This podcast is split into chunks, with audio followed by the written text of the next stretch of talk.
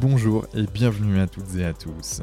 Je suis Quentin Aoustin, passionné par le développement de l'humain et cofondateur de Canopé Human Experience, agence d'accompagnement en bien-être, santé et performance. Avec Génération Canopé, je vous propose d'aller à la rencontre de personnalités, artistes, sportifs, entrepreneurs ou spécialistes pour comprendre comment ils font pour être heureux, en bonne santé et performants et ainsi pouvoir vous en inspirer.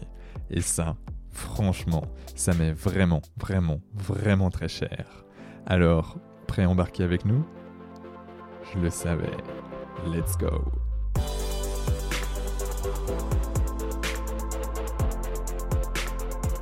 Alors bonjour à toutes et à tous, ici Quentin Aoustin du podcast Génération Canopée et j'ai l'immense plaisir d'accueillir aujourd'hui Laurence Klein.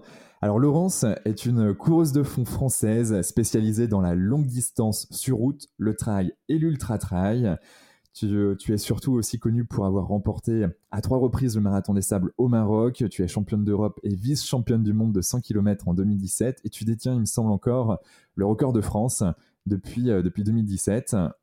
Rien que ça. Et puis tu es aussi référente équipe de France sur le 100 km et directrice générale 100% sport business, un parcours de vie assez incroyable. Bonjour Laurence, comment tu te sens? Bonjour Quentin, euh, ben, ça va très bien, ça va très très bien. Euh, juste une, euh, une, petite rectification, c'est depuis 2007 que j'ai ce record de France. D'accord. Ah, excuse-moi, c'est moi qui ai mal dit. Euh, j'ai pourtant 2007 en effet sur mes notes. excuse-moi. Quand même, hein, maintenant euh, que ça, comme ça date, un record de France, ben, on se dit que 2007, c'est pas si mal de l'avoir tenu déjà jusque-là. C'est clair. Il a, c'était chaud euh, le week-end dernier même. Alors c'est pour ça maintenant les, les, les années comptent presque de garder, de garder un record. Bon, on se dit que ça serait bien qu'il soit battu parce que ça veut dire aussi que un record de France, euh, on l'a par, euh, euh, comment dire, c'est, c'est une sorte de petite location ce record de France. On a un record personnel qui, lui, est à nous. Et le record de France, on l'a par procuration et on se dit que pour l'instant, bah, c'est moi qui l'ai en attendant de passer le flambeau. Ouais, et, étant donné que tu es référente équipe de France sur le 100 km, ça serait bien aussi que bah, du coup tu puisses partager euh, et, que tu puisses donner le, flambeau en effet à, quelqu'un de l'équipe de France, ça serait chouette. C'est ce qui s'est passé le week-end dernier. Effectivement, je ah, suivais les championnats de France euh, de 100 km et à deux minutes seulement, deux minutes, euh, Camille était proche de ce record de France et j'étais à ses côtés les derniers kilomètres et c'est vrai que c'est un sentiment partagé de se dire le record va peut-être tomber, mais en même temps, quand on est référente de l'équipe de France, c'est amener euh, une personne euh, à, à, réaliser une grande performance pour rentrer en équipe et ensuite euh, performer au niveau international. Bah, c'est mon rôle maintenant. Donc on est partagé entre les deux, mais honnêtement, j'étais prête à, à, passer ce flambeau. Et, euh, et voilà, j'attends, euh, j'attends ce côté-là. J'attends ce côté-là parce que je suis passée de l'autre côté de la barrière aussi. Et puis, bah, ça retire rien à ma performance personnelle. Mon record, euh, mon record personnel restera toujours les 7h26. Et, exactement. Et ça, c'est, assez chouette, n'empêche de, d'avoir pu vivre ça. Je pense qu'émotionnellement, ça doit être assez dense, assez fort. ouais, ouais, il se passe plein de choses et, et euh, c'est, c'est, on se dit que, bah déjà, je, me, je réalise que ma performance était et, de haut niveau parce que quand, quand je vois la vitesse où ça court, euh, je me dis waouh, j'ai fait ça moi un jour. Donc euh, c'est bien. On réalise, il y a ce côté-là. Et, euh, et ce qui est assez étonnant, c'est que euh, lorsque lorsque le, le commentateur de la course euh, m'a demandé de revenir vite fait euh, à l'arrivée dans les derniers kilomètres pour l'accueillir, alors que j'étais près d'elle quand même, j'étais près de Camille, je me suis dépêchée de venir.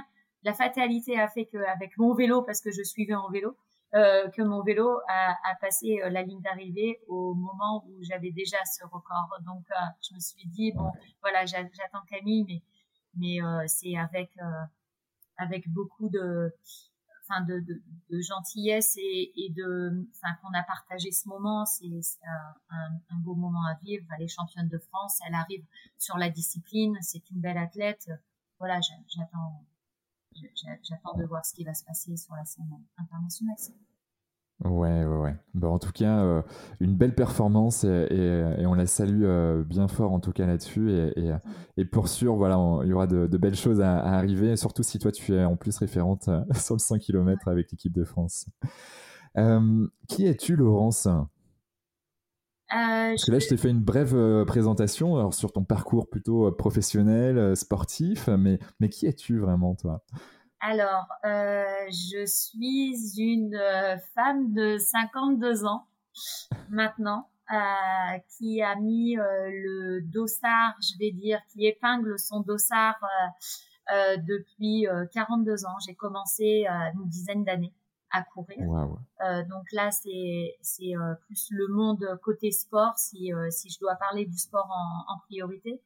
Euh, voilà, je j'ai pris mes premières licences. Euh, j'avais j'avais une dizaine d'années. J'arrive de l'école d'athlète, donc j'ai commencé euh, à être repérée dans la cour de l'école. Euh, de là, très vite, je me suis piquée au jeu, bah forcément de la compétition. Je me suis aperçue très vite que j'étais compétitrice. Euh, souvent, j'ai tendance à, quand on me demande comment, quand j'ai commencé à courir, je pense que franchement, mes premiers pas ont été derrière le bus scolaire parce que j'étais tout le temps en retard. Et je pense que c'est comme mm. ça que j'ai commencé mes premiers entraînements. Donc, euh, souvent on dit que c'est sur des, des, défauts que naissent euh, des belles choses. Bah moi, mon défaut, c'est le défaut du retard et toujours euh, en train de speeder et courir à rattraper le temps. Bon, on est deux. Donc voilà, ça a commencé comme ça. Et ensuite, bah, bah, très vite, très vite, dans, j'ai été repérée par les clubs et, et je suis arrivée à courir bah, de des premiers temps du 800 mètres, du 1000 mètres en, en minime fille, je, je, courais en 3 minutes 15 le, le, le, le 1000 mètres.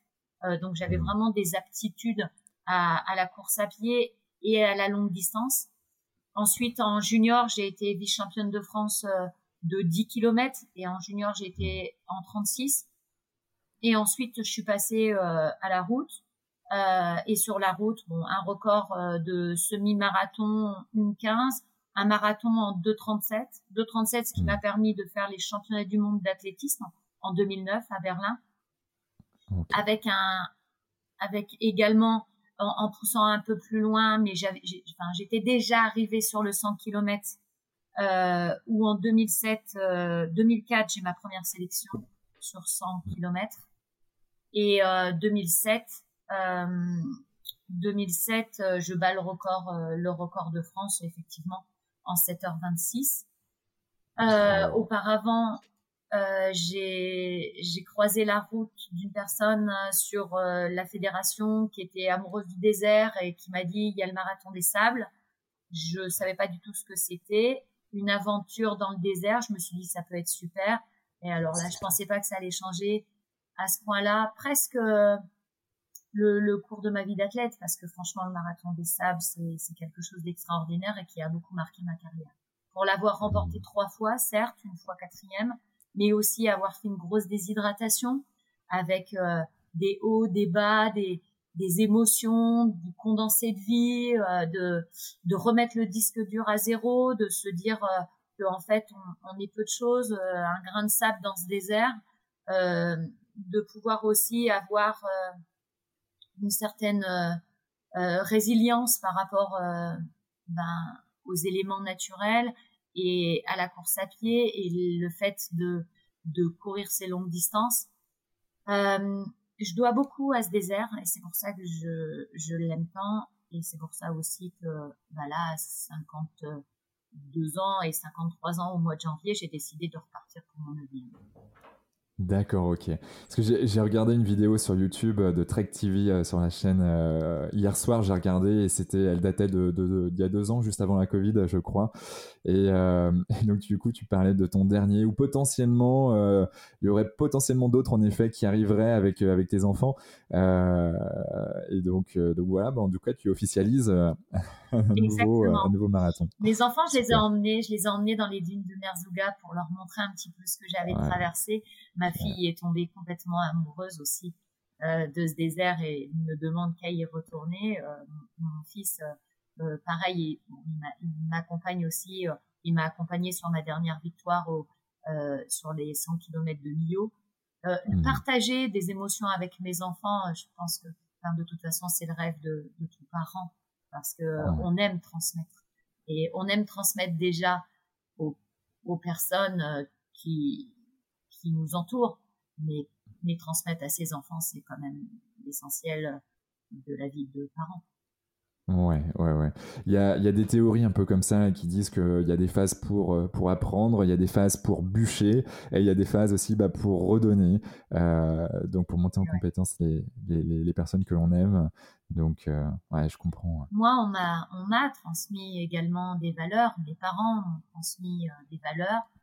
Mon père et ma mère m'ont toujours accompagné dans le sport. Malheureusement, mon papa est décédé quand j'avais 20 euh, ans. Et, et c'est grâce, grâce à lui que, que, que, j'en suis, je, suis devenue athlète parce que, parce que c'est vrai que je, je, raconte souvent cette histoire, mais, mais en, en 2004, euh, quand on me demande de, mon papa est décédé euh, en 80, en 88, 89, j'ai, quand, quand, quand, on me demande en 2004 euh, de retourner en équipe de France, hmm. euh, c'est très compliqué parce que bah parce que mon père n'est plus là, parce que je lui avais promis euh, en 88 de faire les championnats du monde de, de cross en junior et, et j'échappe de très peu à cette qualification. Et en 89, malheureusement, le décès de, de mon père fait que je peux pas lui donner cette sélection. Et mmh. quand, euh, quand on me demande en, en 2004 euh, de repartir sur une sélection de 100 km, je dis non, je, je, dis que non parce que parce que je suis pas prête à, à retourner, euh, retravailler tout ça. Je, je, suis encore blessée et 15 ans après, je suis encore blessée. Et quand je regarde la, date du calendrier, quand la date du calendrier annonce euh, en 2004 que le 20 juin 2004, le jour de la sélection, c'est la fête des pères, je me dis qu'à titre posthume, je peux pas faire autrement que d'aller lui offrir cette sélection. Et, voilà, c'est vrai que c'est ce qui est le, le, démarrage de ma vie internationale. Donc euh, même décédé, mes parents et je les ai plus tous les deux et j'ai plus mon frère non plus. Et franchement, c'est c'est pour moi des personnes qui qui, qui sont toujours euh, avec moi dans l'inconscient.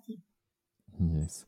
Tu, tu, fais régulièrement attention comme ça aux, dates, euh, au pouvoir des dates ou, euh, ou, en tout cas aux corrélations qu'il y a euh, entre la fête des pères, comme tu dis, et, et, et, cette date de, renouveau, si je puis dire. Ouais, je suis pas trop pour le hasard. Il y a, a, pas de hasard dans la vie. On rencontre des gens, c'est c'est pas du hasard. Je, je suis plutôt à me dire que les échanges se font parce qu'il y a y a des liens qui qui arrivent, qui se créent et qu'il y a toujours des bonnes étoiles. Euh, pour moi, je marche un peu comme ça. Il y a toujours des bonnes étoiles qui nous envoient des bonnes ondes. Pour moi, euh, j'ai j'ai tendance à penser que les gens ne meurent pas et puis on n'est plus rien. De toute façon, on vit à travers les autres personnes. Moi, mon, mes parents ne sont sont décédés, mais ils sont pas décédés puisqu'ils sont à l'intérieur de moi. Donc, euh, on existe toujours.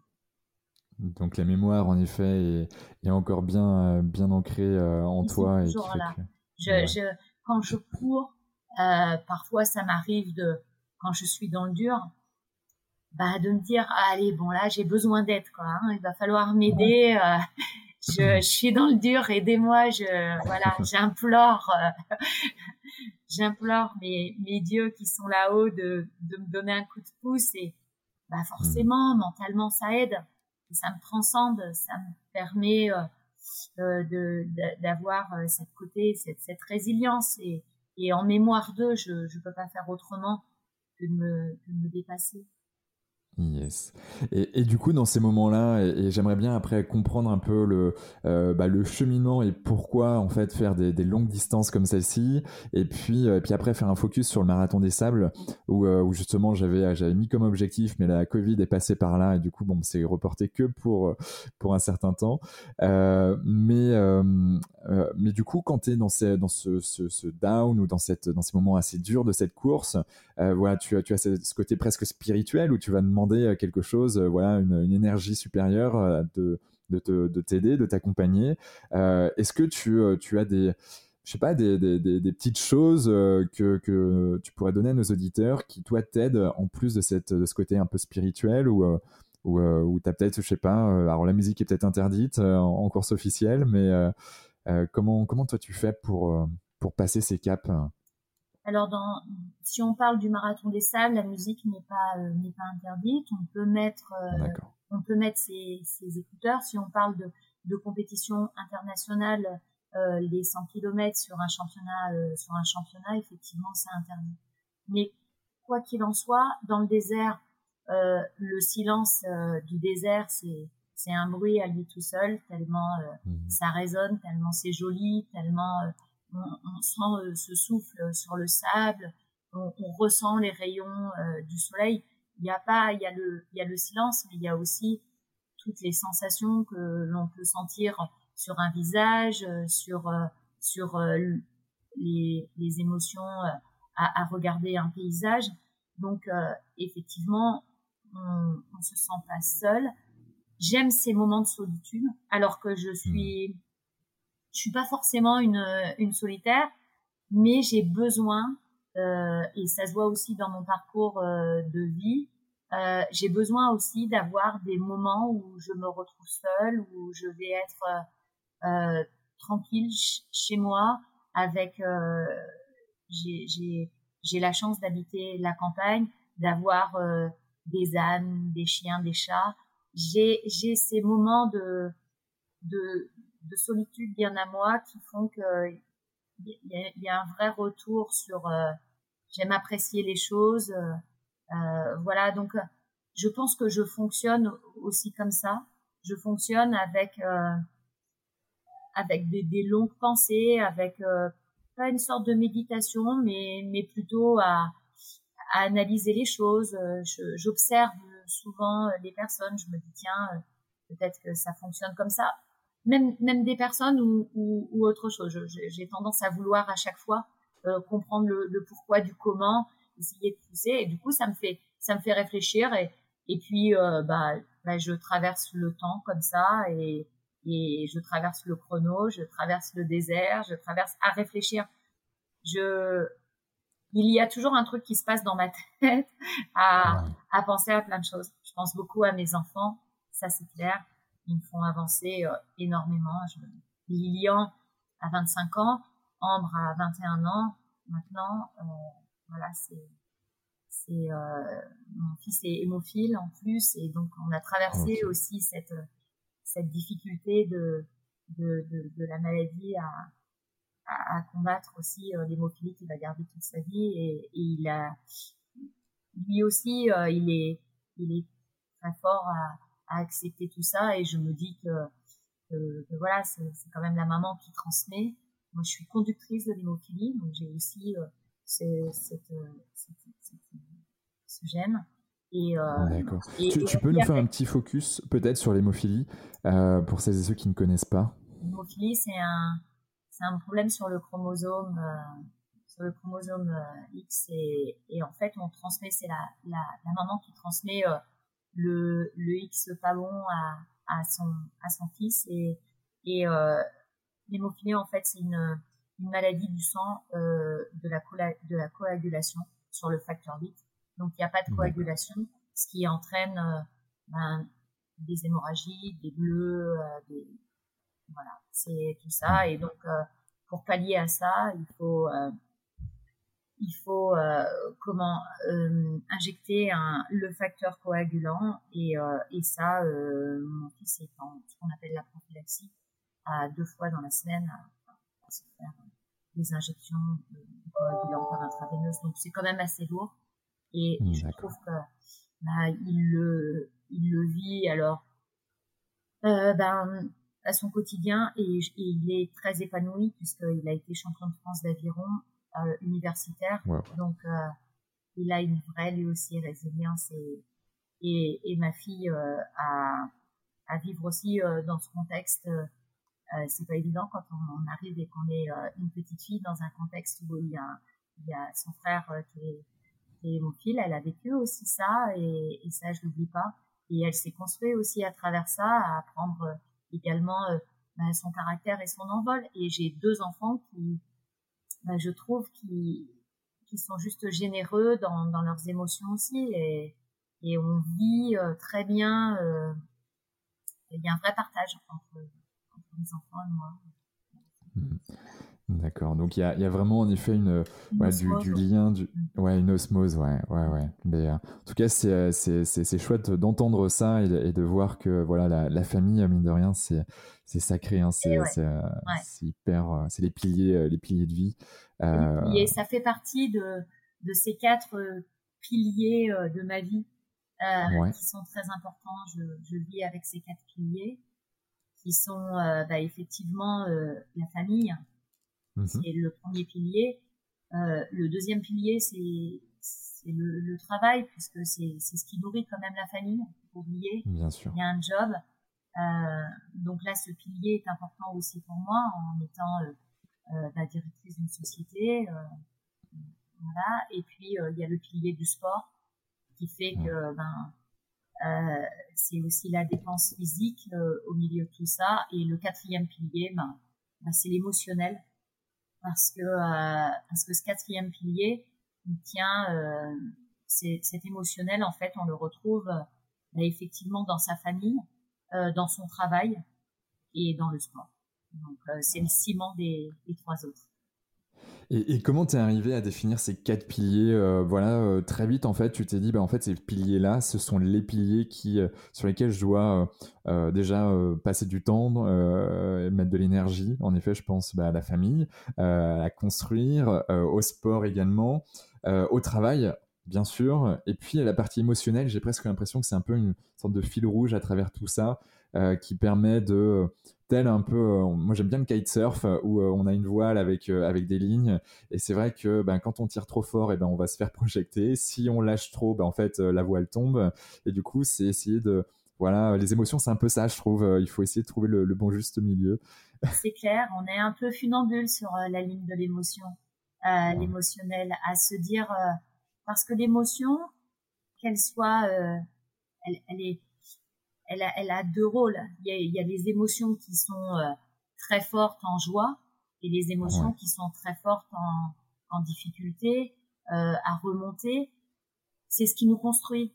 On a, pour moi, euh, la vie, ben, quand j'ai perdu euh, mon papa à 20 ans, hmm. je, je me suis dit que ça allait pas être tout rose comme la vie et et, euh, et qu'il fallait quand même avancer qu'il fallait quand même euh, continuer à monter ces marches, mais on n'a jamais dit que les marches allaient être régulières et on n'a jamais dit que ça allait être un escalator. Donc euh, mmh. ces marches-là, bah, il y a des marches qui sont plus grandes à passer, à sauter, et des marches plus faciles. Euh, je vais dire c'est la muraille de Chine quoi. Elle est, elle est longue, elle date, et euh, à partir du moment où on se dit que la vie eh ben, il va y avoir des grandes marches, des petites marches, et puis peut-être qu'il va falloir redescendre pour remonter après. Voilà, c'est ça l'émotionnel. C'est de se dire, euh, on accepte euh, bah, d'avoir des, des phases euh, difficiles et de se dire que c'est pas grave, c'est comme une défaite dans le sport. À partir du moment, on, on tire toujours de l'enseignement de ces défaites, et ça, tout le monde le sait. Il faut savoir se dire, euh, bon là effectivement ça n'a pas marché, mais mais euh, si on reste juste ça n'a pas marché, je laisse tomber. Non, il faut être euh, ça n'a pas marché. Pourquoi? Toujours la même question que ce je vous disais tout à l'heure, c'est euh, pourquoi ça n'a pas marché? La réflexion, essayer d'analyser et de se dire euh, effectivement ça n'a pas fonctionné, c'est de ma faute. Le c'est pas moi, c'est pas de ma faute. Ah ça je déteste cette phrase-là c'est c'est de se dire et accepter que l'on fait des erreurs. Euh, L'erreur est humaine et heureusement, c'est ce qui nous différencie de toutes ces machines euh, ben, qui ne font pas d'erreur. Alors moi, je me dis, voilà. Ce que je dis à mes salariés bien souvent, bon voilà, l'erreur, euh, ça permet de, de recommencer en mieux. Ouais, mais, euh, totalement. C'est un sujet. Euh, on, on, accompagne euh, une, une, grosse boîte de BTP euh, française qui est aussi internationale du coup euh, et qui et qui en fait, euh, on fait des focus avec le, top management et le management sur euh, sur les facteurs humains euh, et organisationnels, principalement humains. Et c'est vrai que on parle d'erreurs. En fait, c'est vrai que l'erreur est humaine. a priori, on en ferait 30 en moyenne par jour. donc, voilà, ça, mesure un peu le, nombre. en tout cas, bon voilà, il y, a un certain nombre qui est, posé d'après certains chercheurs. Et puis, et puis il y a une différenciation à faire avec la transgression. Euh, c'est vrai que ben il y a le conscient et l'inconscient. L'erreur est humaine en effet et on le fait pas forcément euh, de manière, on le fait surtout pas de manière consciente euh, parce qu'on est en mouvement et on a envie de bien faire très généralement. Et puis, puis il y a une autre partie où on est en transgression, on a aussi envie de bien faire dans la plupart des cas, mais on sait que bah, là c'est la ligne à pas dépasser et pourtant on la dépasse. Et donc voilà, il y a une distinction en effet à faire. Bien sûr, c'est ce qu'on appelle la prise de risque aussi, mais la prise de risque, elle est importante parce que si on risque pas euh, dans la vie, euh, on se dit euh, on va pas évoluer et c'est mm. aussi dommage. Et cette prise de risque, ben moi je préfère être avec des personnes qui prennent des risques et et qui vont effectivement ben pas forcément réussir, mais il y a, il y a la prise de risque et la réussite et, mm. et ça c'est important, c'est d'autant plus beau. quand on crée une société, on prend, ben, on prend des risques et on se mm. dit euh, je, je, je, fais quoi? Je, j'y vais j'y vais pas. Mais à la limite euh, quand j'ai rencontré euh, mon mari Fabrice euh, c'est marrant il m'avait dit euh, une phrase que j'ai toujours retenue euh, on, on saute pas un, précipice en deux fois. Sinon on tombe au milieu. Voilà. Et ben c'est ça la prise de risque.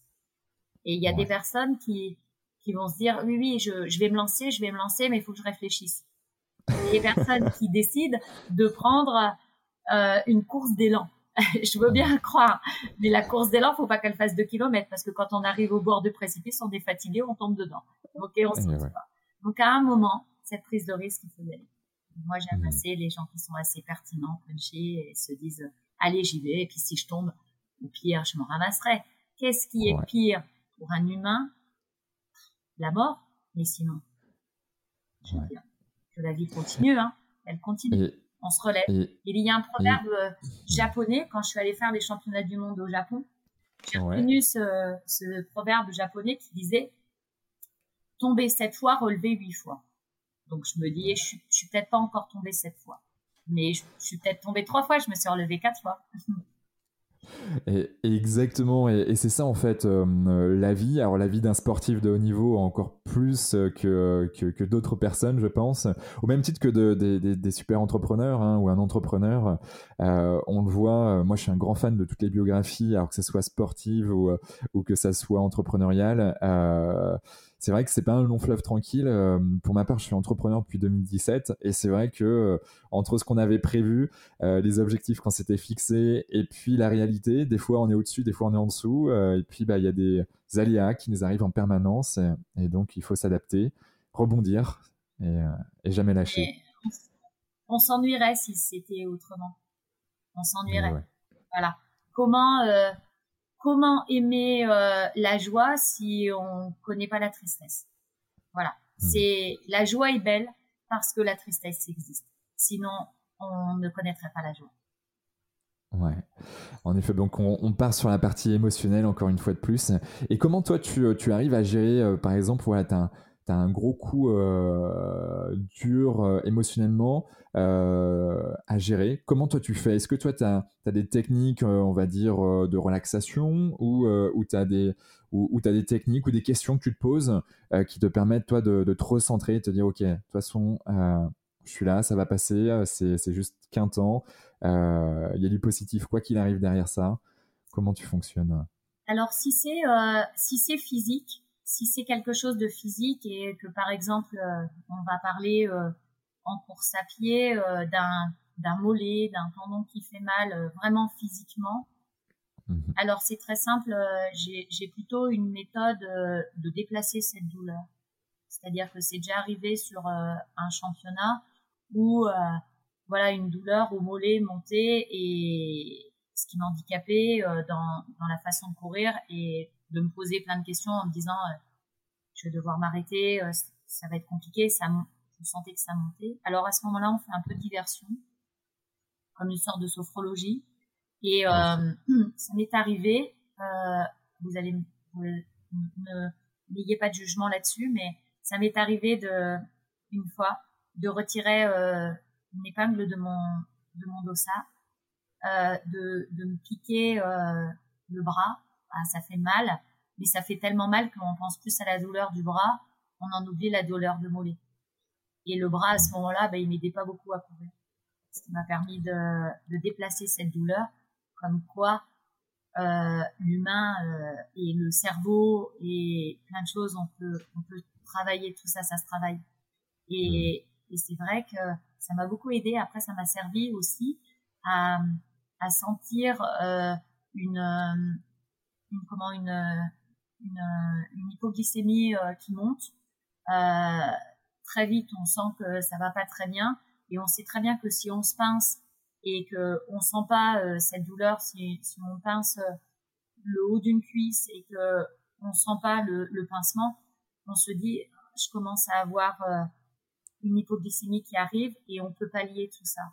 Et je pense qu'avant toute chose, il faut se connaître parfaitement mentalement, c'est sûr, mais parfaitement physiquement.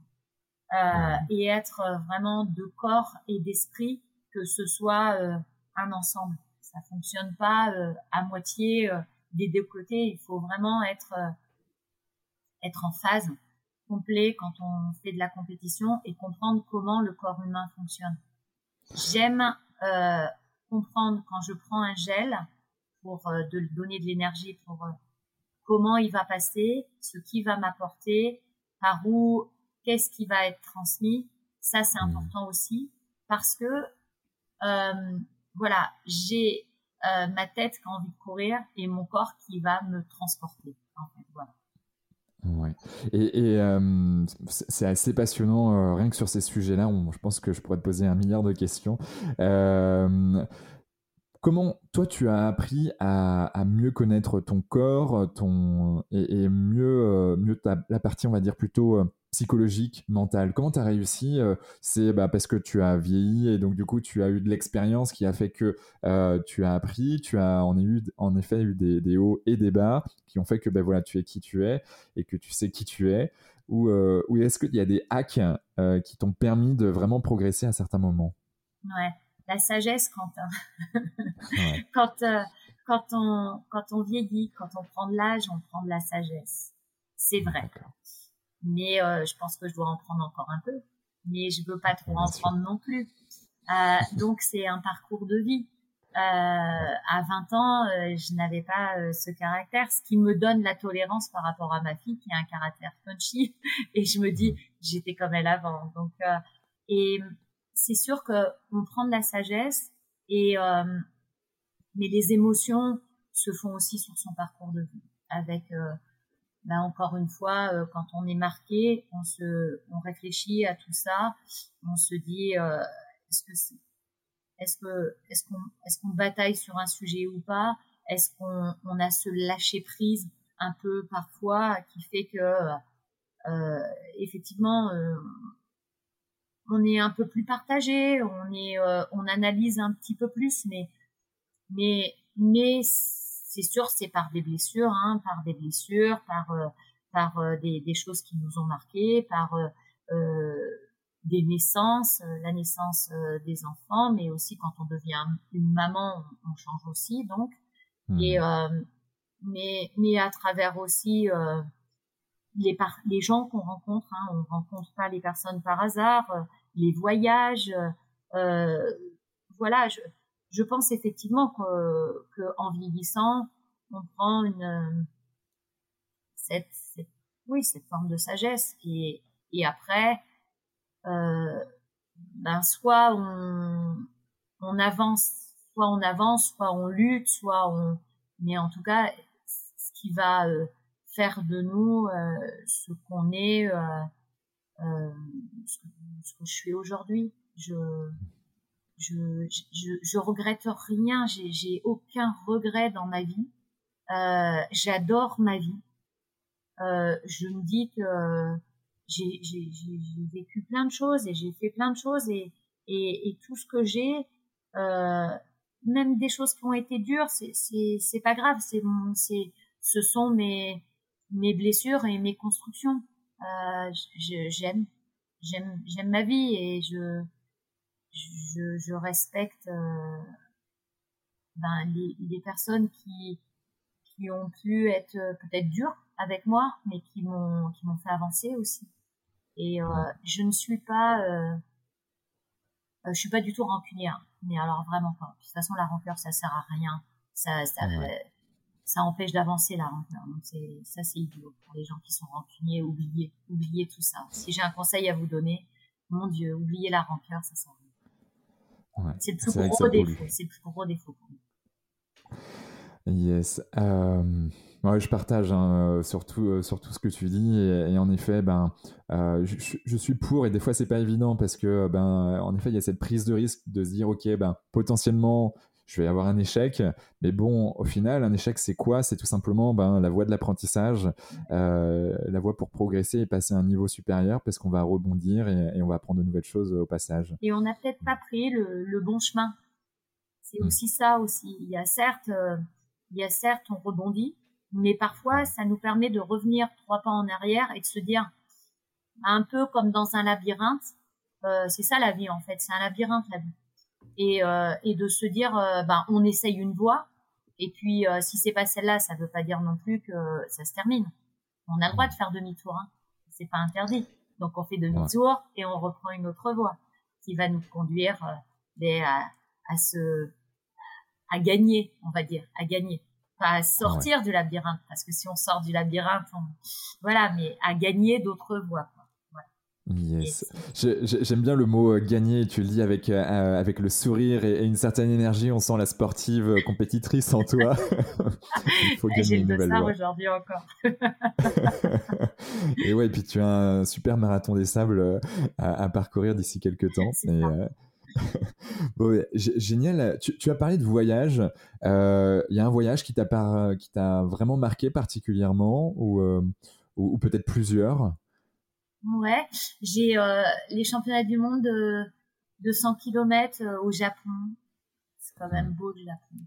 C'est un pays avec une certaine sérénité. On était logés dans des endroits magnifiques. Je me souviens de l'arrivée au Japon quand, mm. quand je suis arrivée, j'échoue de, de très peu, mais, mais en fait, euh, j'ai une blessure à ce moment-là. J'ai un souci sur une, une, une, une phalange et, j'ai un, j'ai un souci au niveau, au niveau du pied et, et, euh, et je cours quand même, euh, je cours quand même le championnat du monde et j'ai une, une super podo qui, qui avait cravaté euh, deux, deux de mes orteils pour que je puisse euh, courir. Je fais quatrième. Je suis vraiment super contente. Bon, j'ai, j'ai les pieds un peu en sang, j'avoue, euh, à l'arrivée. Mais ce peuple japonais qui est sur le côté et qui, qui attend l'arrivée des, des coureurs sur 100 km, parce qu'au Japon, 100 km, c'est, c'est quelque chose d'assez exceptionnel aussi pour eux, parce qu'ils aiment les, les, grands événements comme ça. Ils sont très respectueux euh, de l'investissement de soi. Et, euh, et à l'arrivée, j'ai pas forcément c'est pas, ne clame pas des applaudissements. Les gens se, s'inclinent, euh, sur mon arrivée et ça me fait une sorte de, de, de hola, quoi, on va dire. Mais les gens s'inclinent, euh, et voilà, euh, et ça, je fais, euh, je fais 200 mètres en pleurant, quoi. Hmm. Pour moi, c'est. Ah, tu me donnes des frissons. Ouais, c'est 200 mètres. Et alors, le truc de dingue, mais complètement dingue, c'est que je vais me faire soigner après cette arrivée. Nous, on a un titre, euh, on a un titre avec les filles euh, de vice-championne du monde. On est, on est super contente euh, d'avoir fait ce résultat. Et il se passe 13 heures de course et là, d'un seul coup, j'entends une sirène, euh, enfin une cloche retentir, enfin voilà, et les gens se précipitaient sur l'arrivée. Et c'était sur euh, le, les 100 km du lac Saroma, euh, sur l'île d'Hokkaido. Et, et là, il y a une barrière qui se baisse à l'arrivée. Et, et c'est cette barrière qui veut dire que c'est les no finishers. Donc ça se baisse. Et là, je vois des personnes arriver, des Japonais arriver, des, des, des personnes et juste bah, ne pas râler. Hein. Ils s'inclinent devant parce qu'ils sont pas finishers et ils viennent juste d'arriver et ils pourront pas franchir cette ligne d'arrivée. Je trouve ça dingue. Je trouve ça dingue. J'ai une petite anecdote euh, là-dessus. Euh, j'ai interviewé il y, a, il y, a, plusieurs mois Francis Scholl, qui est, qui est un franco-américain, euh, qui accompagne aujourd'hui les, les, plus grands boards et, et, certaines grandes personnalités en fait du, monde entier euh, en, en, mode collectif toujours, et, euh, et à faire prendre conscience d'un certain nombre de choses. Alors c'est pour faire du business, mais du business autrement, euh, et notamment par la connaissance de soi et des autres. Et, euh, et en fait, euh, il explique, il y a un jeu qui s'appelle ABC. Et donc, en gros, il y a, admettons, un, board de 10 personnes. ils se mettent dans une salle, même en, en visioconférence, c'est possible. Et, et, le but, en fait, c'est de commencer à la lettre A et d'aller jusqu'à la lettre Z. Sauf qu'entre-temps, il y, a une petite règle, c'est que euh, quand deux personnes euh, donnent la même lettre au même moment, euh, et ben en fait, on repart à zéro. Et sachant que en fait, moi je dis A par exemple, toi tu dis B, mais je peux pas dire AB par exemple. Donc c'est A, B et ainsi de suite et jusqu'à Z. Et euh, étant donné qu'on est plus que deux, euh, et bien en fait euh, très souvent, sauf les Japonais, c'est pour ça que je dis ça, sauf les Japonais, et ben euh, ça met trois quatre fois pour dire ok on arrête, on n'arrive pas à aller au-delà de, de, O ou de P. et donc en fait tu leur expliques tout simplement ben maintenant vous allez inspirer et expirer avant de réfléchir à la lettre que vous allez donner et au moment que vous allez donner. Et en fait le fait d'inspirer et d'expirer, on est vraiment sur quelque chose de beaucoup plus instinctif. Et donc, naturellement, on va se positionner, on va sortir cette lettre A, B, C, D. Et en fait, généralement, euh, dès lors qu'il nous dit de respirer et d'inspirer, on va directement à Z.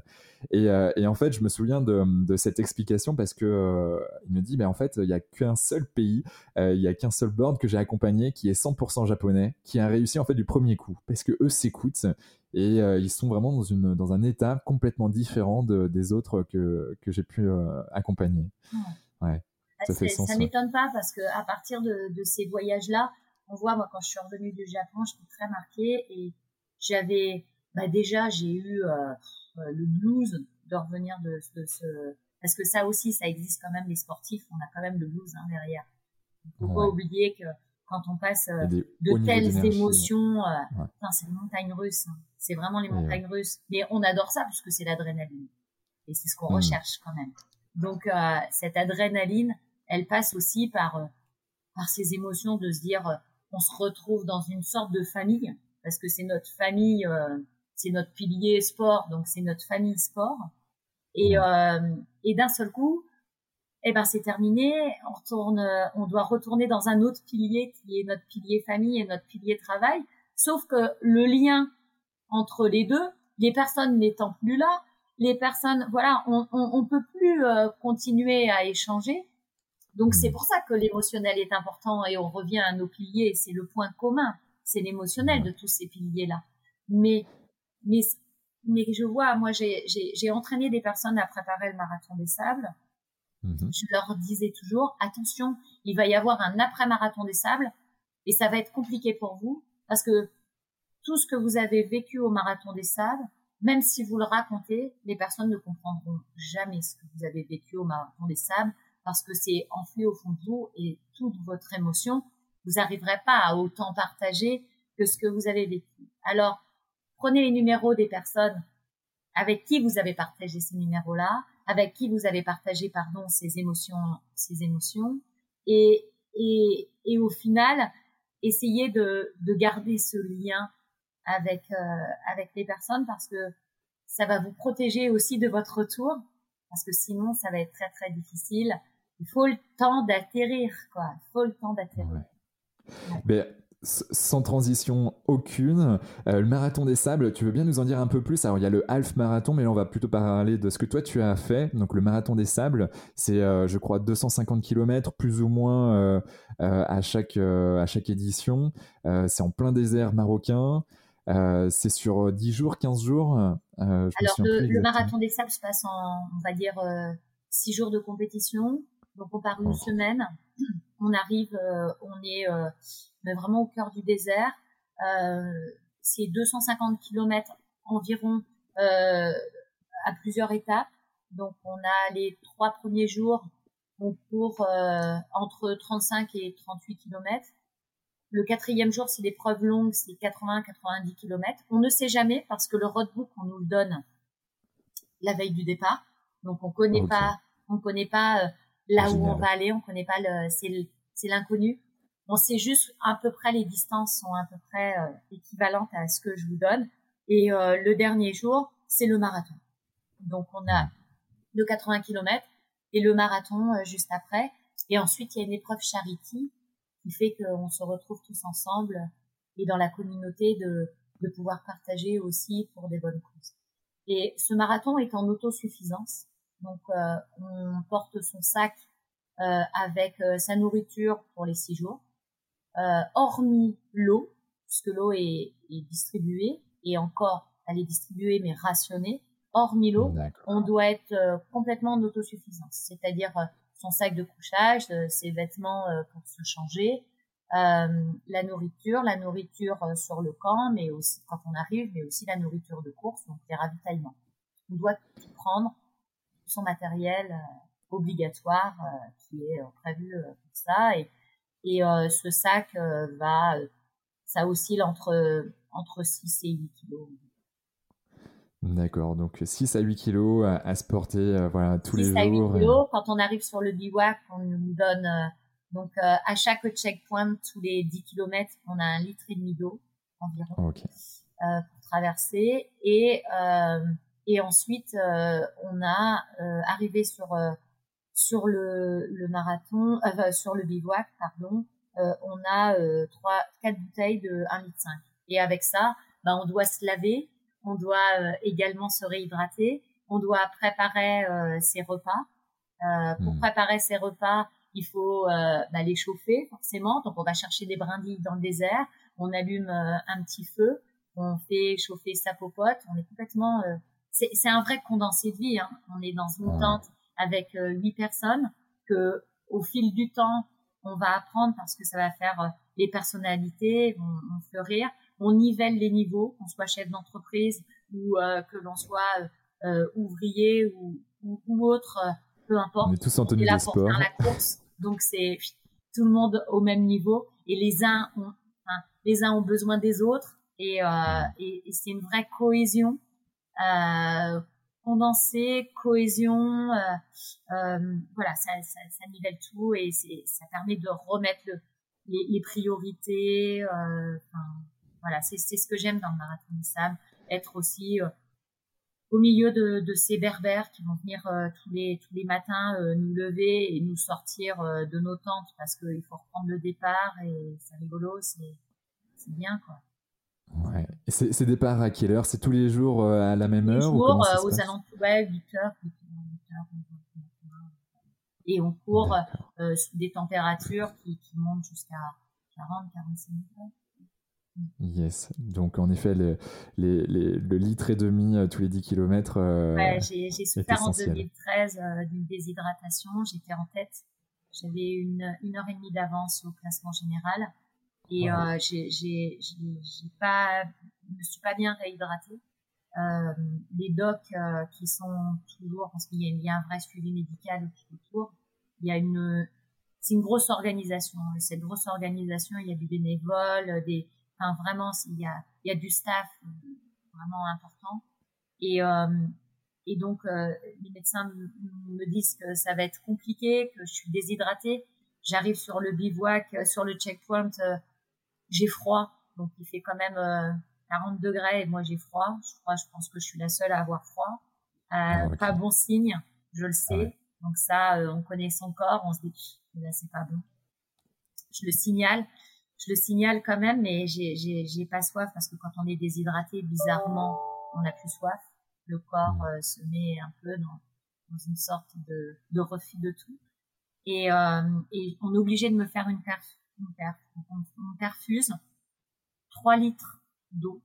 Mais, euh, mais ces 3 litres d'eau euh, font que je, je dois abandonner parce que je peux pas repartir tellement je suis, je suis allée à l'épuisement. Euh, c'est ça aussi, c'est ça aussi la course à pied. c'est d'accepter. Ouais, et, comment, euh, donc du coup, là, force est de constater que ben, ton corps ne pouvait plus aller plus loin, euh, obligé d'accepter. Euh, comment, comment toi tu l'as vécu? Comment tu as réussi à rebondir juste après ça? Bah, déshydraté, j'ai même l'impression que j'avais plus de larmes, et pourtant il y avait toute la tristesse à l'intérieur de moi. C'est difficile. je, je l'ai très mal vécu sur le moment. Euh, je me dis que je me disais toujours c'est c'est juste un grain de sable dans le désert euh, qui a fait que je me suis mal hydratée, c'est de ta faute. Et tu peux, je veux dire, tu es la seule responsable de cet état. Et et, euh, ouais, c'était dur parce qu'à ce moment-là, on pense à toutes les personnes qui nous ont accompagnés, qui sont restées en France et qui nous accompagnent au quotidien. Et et, euh, et je me dis, euh, je me dis que c'est dur parce que je je cours pas que pour moi. Enfin, je cours pas principe. Et même, je cours pas pour moi. Euh, toute ma vie, euh, je cours pas. Euh, je, pour, je, je, me dis même des fois, je cours pas pour me faire plaisir. C'est pour ça que j'aime pas trop l'entraînement de reste. J'aime la compétition et pour le résultat et apporter un résultat à quelqu'un, que ce soit un entraîneur, que ce soit sa famille, que ce soit voilà.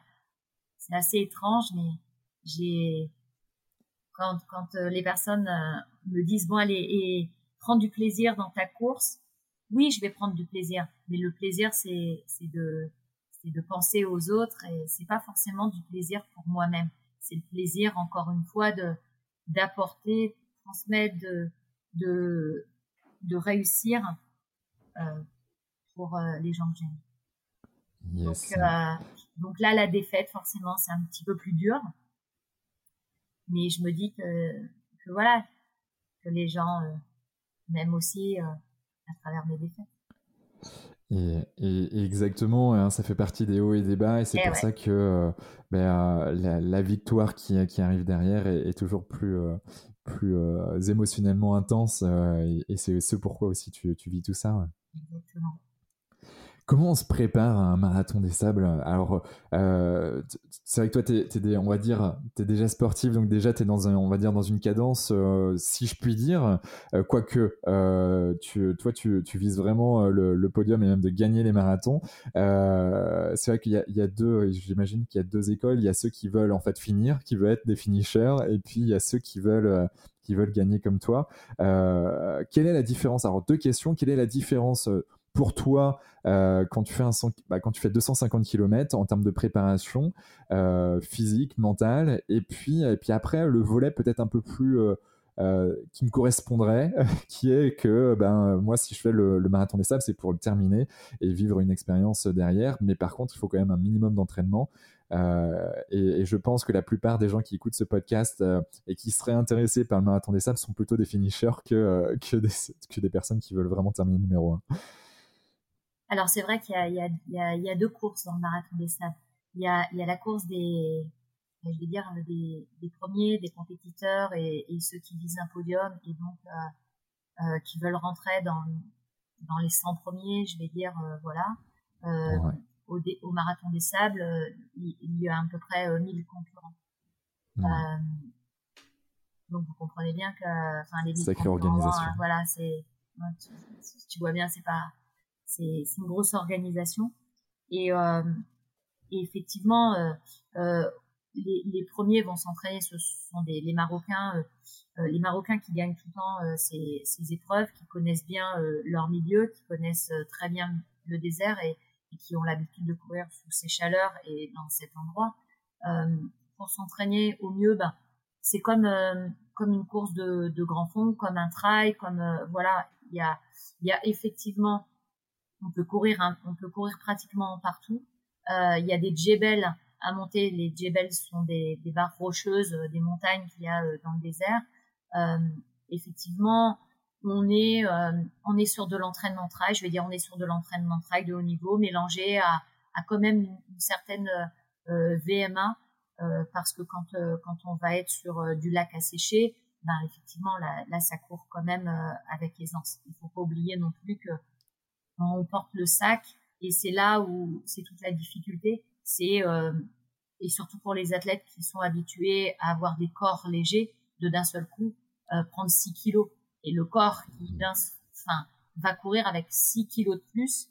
Euh, plus ou moins réhydraté. Au fur et à mesure des jours, ben, on a 2000 calories jour à consommer. On en, on, en dépense 6000. Voilà, bon, c'est, c'est, c'est, c'est, c'est cette idée qui fait que ben, on sait qu'on va, certes, on va, on va maigrir. Moi, quand je reviens d'un marathon de sable, en général, j'ai 34 kilos de moins, c'est sûr. Mais euh, euh, voilà, on va pas préparer pareil. Pour euh, donc les athlètes de, de très bon niveau vont continuer à s'entraîner comme ils vont faire, euh, comme ils ont l'habitude de faire, euh, préparer un trail. Sauf que ah, au début, quand on court avec le sac, on va pas s'entraîner avec un sac qui fait 6 kilos parce que sinon on risque de, de se blesser on va être trop chargé et au risque, bah, bah, vous imaginez un athlète qui d'un seul coup euh, euh, va courir avec 6 kilos de plus, eh ben, eh ben, ben voilà, ses articulations euh, et musculaires et tendineux euh, va supporter et va subir au final. Donc, il vaut mieux s'entraîner avec euh, avec 2-3 kilos. Et puis quand on est à la maison, eh ben et que l'on marche chez soi, ben là à ce moment-là, on va peut-être mettre les 6 kilos euh, que sur le dos pour s'habituer au frottement et autres. Donc voilà ce que je conseille.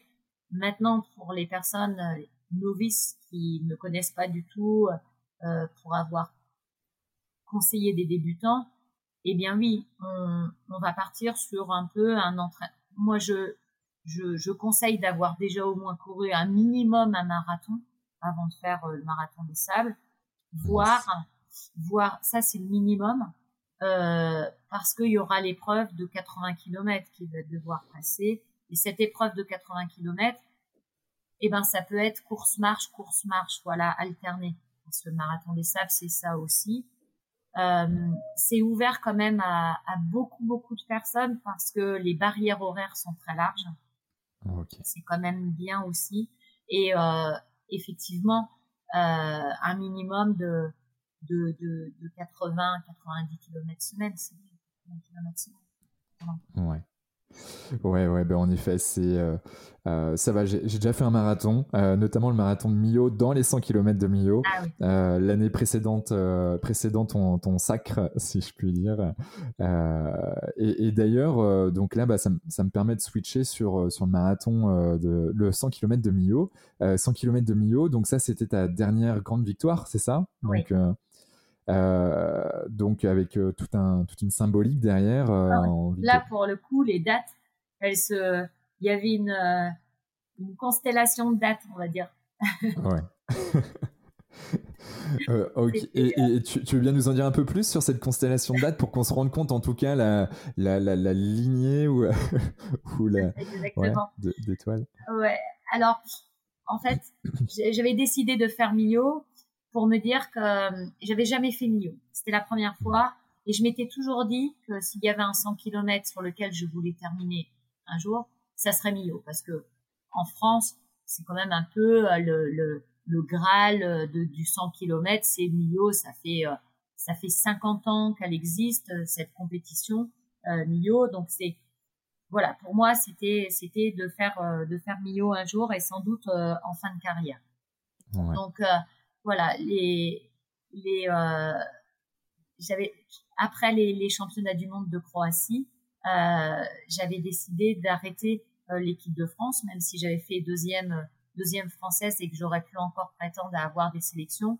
Mon choix était de me dire maintenant, je me consacre peut-être plus à, aider les personnes plus qu'à continuer à porter ce maillot de l'équipe de France et peut-être rentrer dans le staff et c'est ce que m'a proposé la Fédération française d'athlétisme. Mais hmm. euh, donc du coup, euh, Millau, euh, pour moi, ça représentait plein de choses. Donc le dernier 100 km, euh, mon fils euh, venait m'aider à faire ce dernier 100 km. C'était euh, les un an de mariage. je m'étais mariée un an auparavant et c'était l'anniversaire de ma fille. Donc il y avait plein de choses en fait. Voilà, c'était plein de dates euh, qui faisaient que je pouvais pas faire autrement euh, que d'être au départ dans un premier temps euh, et de donner le meilleur de moi-même. Donc je suis partie, euh, j'étais peut-être 40e euh, ou 50e euh, avec une certaine sagesse, comme j'ai l'habitude de faire. Et, et euh, quand j'avais battu le record de France de 100 km et même les 100 km euh, avant, je le faisais en négatif split. Pour euh, expliquer le négatif split, c'est la deuxième, la première partie de course plus lente que la deuxième partie. Voilà, c'est ça un négatif split. en... Donc les 50 premiers kilomètres, tu es, plutôt en mode plus tranquille et puis hop, tu accélères. Tu es en accélération crescendo ou tu restes après sur un même pilier ou un, je, même. Je, suis en accélération. Je suis en accélération. C'est c'est ce qui s'est passé lors lors du championnat de enfin quand, je, le championnat du monde quand j'avais quand j'avais battu le record. Euh, c'est ce qui s'est passé sur une victoire à l'éco-trail aussi. Je fais souvent moi, je remonte, j'adore remonter, mais aussi c'est ce qui fait, euh, j'ai ce côté patient de, de me dire, euh, voilà, la course, euh, elle va être longue et et, et, et, je pars jamais trop trop vite. Donc, je, je, sais que je, je, je suis connue pour, ça. Et donc, au 100 km de Millau, c'est ce qui s'est passé. Je suis partie peut-être 40, je finis dixième au, au classement scratch chez les hommes et, je gagne chez les femmes. Et, euh, je me fais vraiment, mais vraiment plaisir, quoi, parce que c'était, euh, c'était juste énorme, quoi, de, de gagner Mio à 50 ans, c'est bien. Ouais, ouais généralement c'est plus jeune, c'est ça? Comment? Les, les, personnes qui gagnent Mio, généralement elles sont plus jeunes, c'est ça ouais, sans doute, ouais. mais mais peut-être pas, mais peut-être pas plus jeune que moi dans la tête, je sais pas. ouais, pour sûr. en, tout cas, euh, ouais, Mio, c'est euh, c'est une belle aventure. Alors moi, je, n'avais fait que le, marathon dans ces 100 km euh, et, et, c'est vrai que je m'étais entraîné en plus dans la région montpelliéraine qui est relativement plate et je m'étais pas attendu à, monter et descendre autant de fois. Et, et c'est vrai que c'était un peu plus difficile. À Mio, le le premier marathon, il va falloir que, que tu pousses, que tu pousses un petit peu et que tu ailles voir ce qui se passe de l'autre côté du pont. Parce que franchement, c'est là où ça commence, les 60 autres derniers kilomètres. C'est euh, la traversée du pont de Millau, descendre sur Saint-Afrique, remonter. moi, la veille, j'avais été voir et je me suis dit, oh, c'est bon. Effectivement, quand les personnes me disent que Millau c'est vallonné, c'est plus que ça.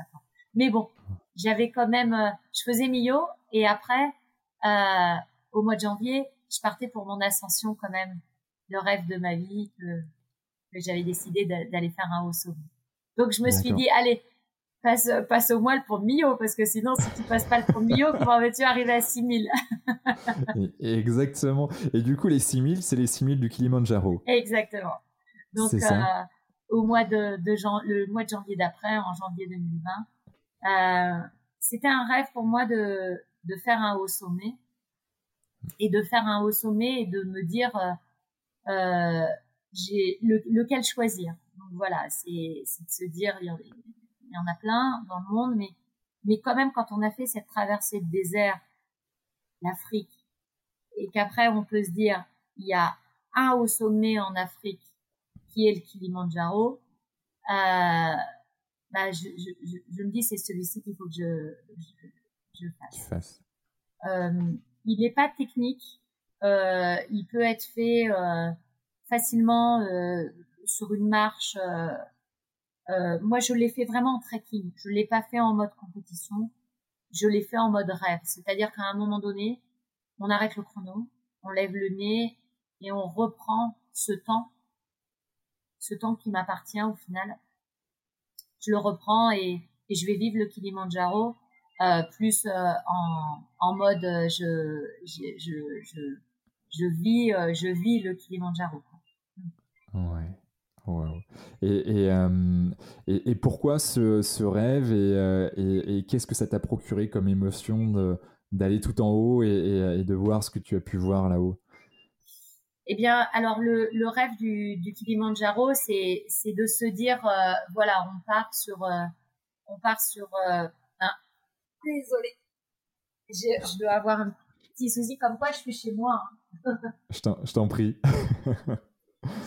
Ça fait partie des aléas. Ça fait partie des aléas des euh, donc en fait, euh, ce Kilimanjaro qui est euh, que, que, j'ai appelé Kilimanjaro le rêve de plus, je vis à travers les rêves depuis que je suis toute petite.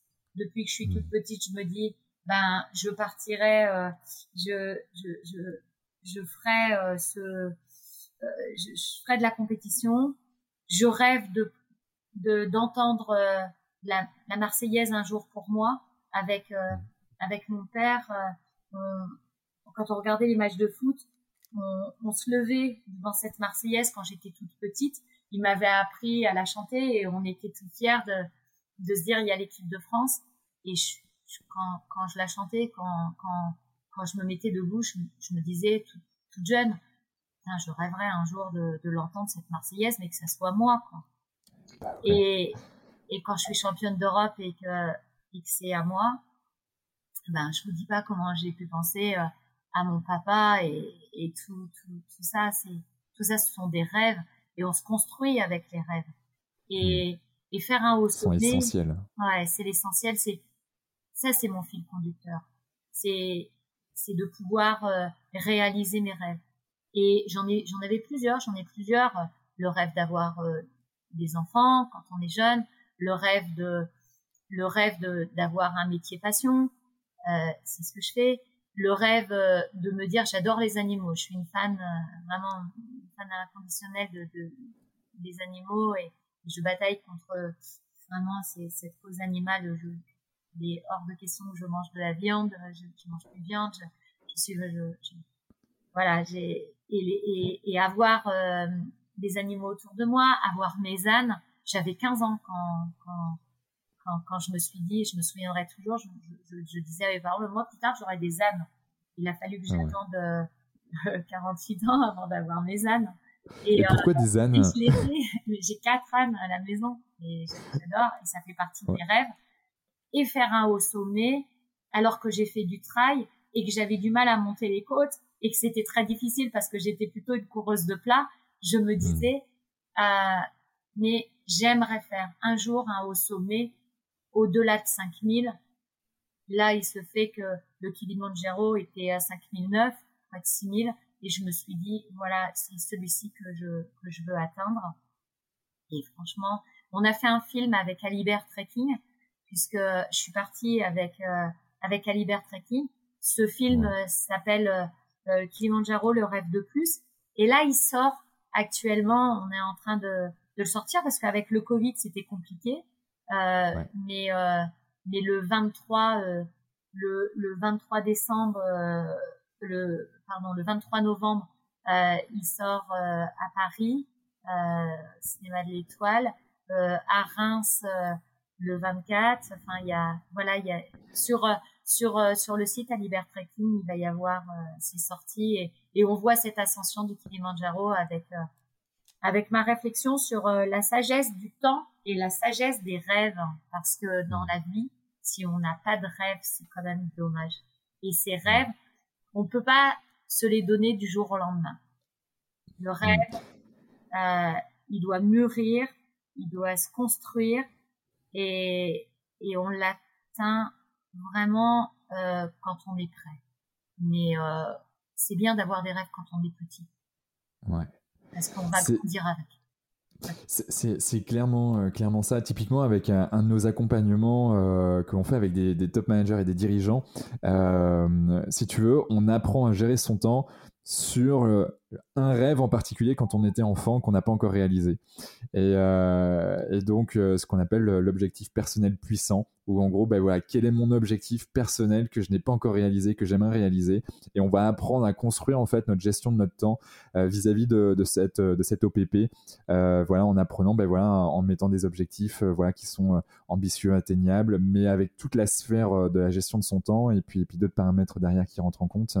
Mais mais en effet, c'est juste essentiel. Il y a, il y a, il y a trop de gens, en fait, hein, quand j'échange, euh, euh, même qui, qui, ont, euh, qui ont, tu vois, j'ai 32 ans, j'échange avec certains qui ont 32 ans, ça y est, t'as l'impression qu'ils sont, sont presque morts de l'intérieur, et je me dis, mais no way.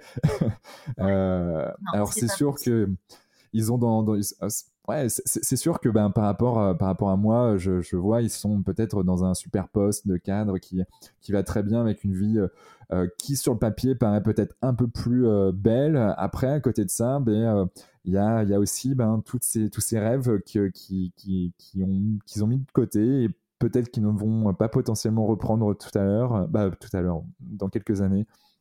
Et, et ça, c'est juste essentiel de, ben, le rêve, c'est c'est ce qui nous fait avancer, ce qui nous fait monter ces émotions à haute vibration et qui font qu'on a envie d'avancer vraiment. Moi, j'en ai encore plein et j'en ai encore plein à réaliser, c'est évident. Et, et je pense que j'en aurai j'en ai jusqu'à l'infini parce que parce que ma, franchement ma to-do list elle, est énorme. Ouais, et puis plus tu avances, plus tu auras des, des nouveaux rêves qui vont arriver. Et... ah ouais. Non, c'est euh. Et c'est, marrant parce que quand on est jeune, on a des rêves de, de plus vieux, hmm. d'adultes. Et, euh, et plus on vieillit, plus euh, presque on a des rêves d'enfants. C'est rigolo. C'est, euh, on a, on, on est, voilà, on essaye de, ouais, on a des rêves d'enfant. On se rappelle de ses rêves d'enfant. Mhm. Et, et c'est chouette parce que, bah parce que ça nous permet de, de, de, marrant. On écoute une, une chanson, euh, une comptine, hop, poum, mhm. ça nous bascule. Euh, c'est, c'est sympa comme tout. On a, on s'accroche à, on s'accroche quand même à ce qu'on a vécu euh, quand on était jeune. Le goût, le goût très important quand on va hmm. reprendre un, un, un, chocolat chaud et que et ce chocolat il a il a ce, ce goût de ce goût d'avant c'est hmm. Ça replonge dans les émotions de de voir comment on était au goûter avec euh, un moment qui, qui tournait le chocolat là. C'est trop bien. C'est trop bien. Et, du coup on se dit mais ah, j'aimerais j'aimerais retrouver ce goût, j'aimerais, et hop, ça devient presque un, un rêve aussi de, de, vouloir retrouver ce goût. Ça fait partie de nos rêves Tu fais de la visualisation? Ouais, ça m'arrive. Ouais. Tu te l'as fait de la visualisation pour, pour tes courses, pour des objectifs particuliers dans ta vie ou euh, à quel moment? Parfois, quand, quand je, je fais des, des, des, belles courses et que je sais euh, que que la victoire est proche, euh, je, je, je vois déjà arriver alors que je suis pas encore arrivée. Donc euh, je suis dans, dans déjà euh, tout ce qui va se passer derrière, donc j'anticipe et je, sais déjà tout ce qui va se passer et, j'adore ça parce que et je me dis surtout ah non surtout fais pas ça ou surtout fais pas ça attention donc je me corrige dans la dans la visualisation et je me dis attention, pas d'erreur, ne tombe pas dans, ce côté-là. Euh, donc euh, ça, m'aide beaucoup. Yes.